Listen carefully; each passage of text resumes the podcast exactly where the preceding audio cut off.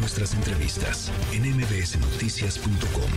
Escuchas a Ana Francisca Vega. Corre cámara. Cine, cine, series, series, stream, stream, stream. Con Arturo Magaña. The Demeter on charter from Romania to London. Shipping private crates. Contents unknown. Out at sea with no land in sight. This here is Clemens. He's a doctor. You dress like a learned man. University of Cambridge. I know my way around a boat. Our charter has agreed to pay a bonus for timely arrival in London. Let me show you the ship. This here is Huckleberry. We don't come with like this to give the eels clear. The meat is a fine boat, no doubt.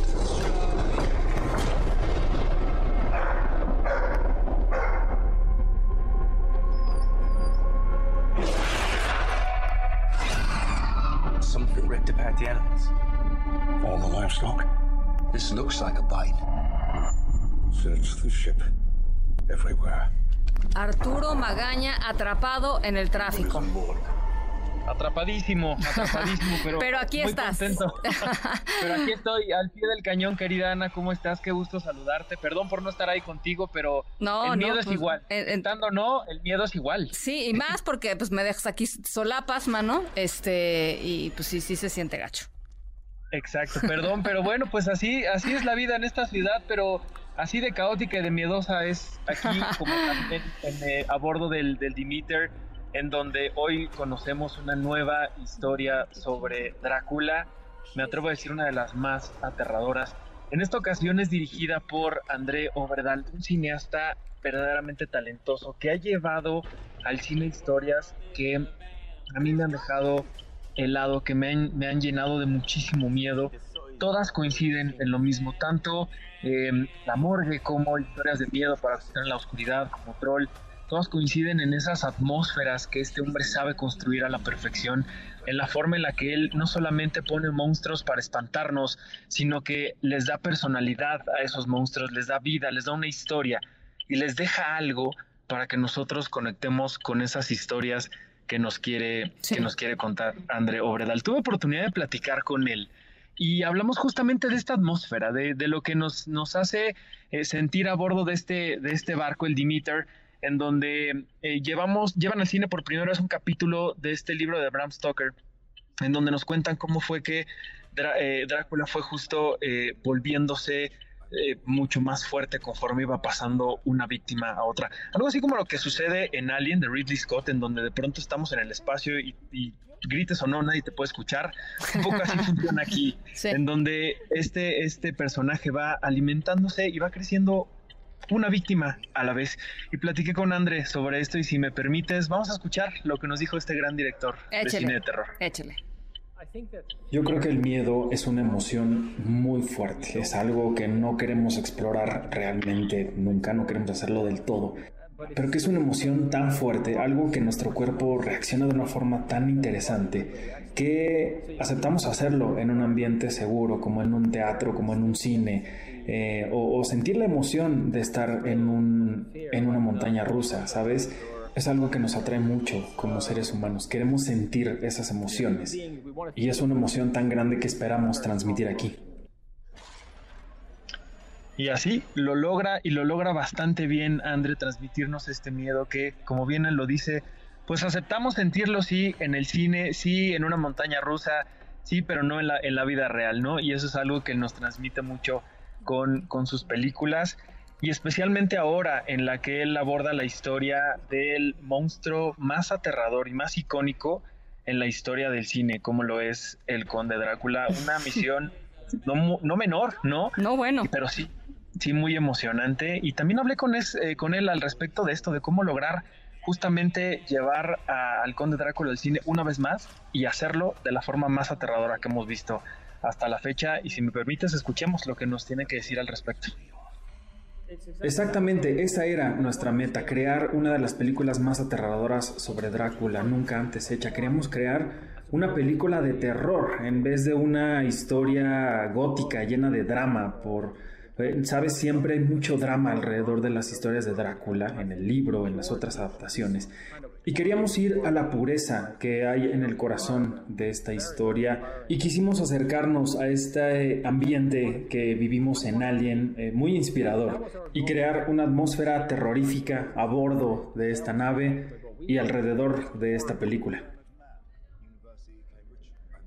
Y para hacerlo, querida Ana, para llevar esta historia de la forma más aterradora posible, tenía que tener los mejores elementos a la mano y lo hizo con un actor verdaderamente talentoso que es Javier Botet, un español que tiene síndrome de Marfan, que es una, una enfermedad que pues es como una dismorfia corporal, ¿no?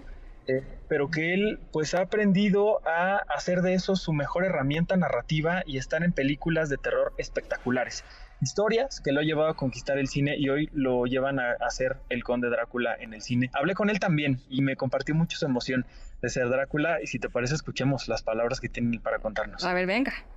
Después de muchos años haciendo muchos monstruos de y allí, ya en muchas entrevistas me preguntaban ¿qué monstruo te gustaría interpretar? ¿Sabes? Y durante muchos años yo también pidiéndole al universo decía pues Drácula, Nosferatu y Drácula me parece que son tan icónicos, son el principio del, monstruo en, en, el cine. Entonces es como una meta para una persona que ha dedicado su vida al cine de terror, a los personajes monstruosos. Entonces, para mí, después de varios años respondiendo eso y esperándolo, pues el hecho de que nada menos que Amblin, la productora de Spielberg, se ponga en contacto contigo porque quieren que seas tú nada menos, es, es un agradecimiento a mucho trabajo apreciado y que, piensen que eres tú y que, y bueno, pues eso, un honor coger y decir, joder, oye, me voy a hacer Drácula, mi Drácula. Lon Chaney tiene suyo, Boris Carlos tiene su Frankenstein, Christopher Lee, eh, Price, no sé. Pues ahora, Bela Lugosi, ahora yo. Nada menos, Gary Oldman, vale. Es un enorme honor. Y para mí fue como ponerme la medalla de oro, decirlo conseguido, gracias a muchos años de, trabajar duro, que, que, yo pueda estar ahí. Ha sido un sueño. Qué bonito, qué pues, bien. qué emocionante, ¿no? Y Fue, un honor hablar con ambos y compartir y sentir esa emoción que tienen, que tienen los dos. Y lo, podemos ver, lo podemos ver en Drácula Mar de Sangre, que ya está en los cines y estoy seguro que, que les, va, les va a encantar. Bueno, eh, yo eh, pues ya sabes que no voy a poder ir a verla porque tengo muchas cosas que hacer, pero no, pero estoy segura que, que, la verdad la gente que le gusta este tipo de películas va a estar encantado con esta nueva versión. Así es que buenísimo, genial. ¿Algo más, mi querido Arturo? Pues rápidamente te cuento que ayer fui a la inauguración de la Cineteca Nacional de las Artes. Fue una experiencia pues un poco agridulce. Yo me esperaba otra cosa, la verdad de confesarlo pues un poco desangelado, ¿no? Muy caótico, no era como lo que yo tenía pensado. Digo, si estamos hablando del lugar que va a ser el recinto del cine mexicano, además como ya lo ha sido la Cineteca siempre, pero ahora una nueva sede, yo esperaba que hubiera pues todo el cine mexicano ahí, ¿no? No dejó de ser muy, lindo y muy emocionante ver a Arturo Ripstein, a Alberto Cortés, a, a María Novaro, a María Rojo, que fue eh, celebrada ayer por su cumpleaños y porque hay una sala en su honor, también ver a la familia, de Jorge Fons, ¿no? Em, de, Felipe Casals, que, que pues, recordaron estos grandes cineastas que ya no están con nosotros, pero que tienen salas en su honor.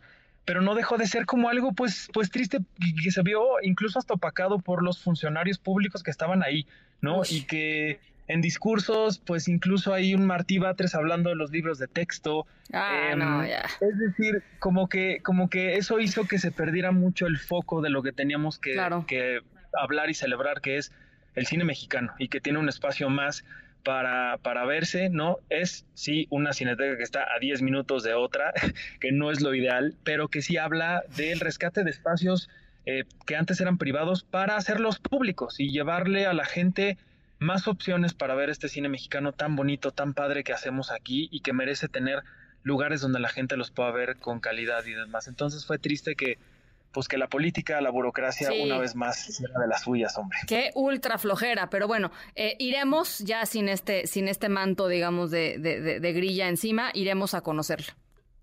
Sí, porque hay una, una, eh, una, retrospectiva de María Rojo, o sea, sus películas con Jaime Humberto Hermosillo, con, con los directores que ustedes quieran, Jorge Fons, Rojo Amanecer, eh, María de, de, mi Corazón, eh, las películas que hizo con, con Héctor Bonilla, todo lo que ha hecho María, María Rojo va a estar ahí y eso a mí me, me, emociona muchísimo. Entonces, si pueden, vayan, van a ser gratis las funciones toda esta semana luego va a costar la mitad, entonces es, una gran oportunidad para los cinéfilos. Gracias Arturo, te mando un abrazo, nos vemos por acá el eh, próximo miércoles, abrazos. Con mucho gusto, un abrazo para ti y para todos.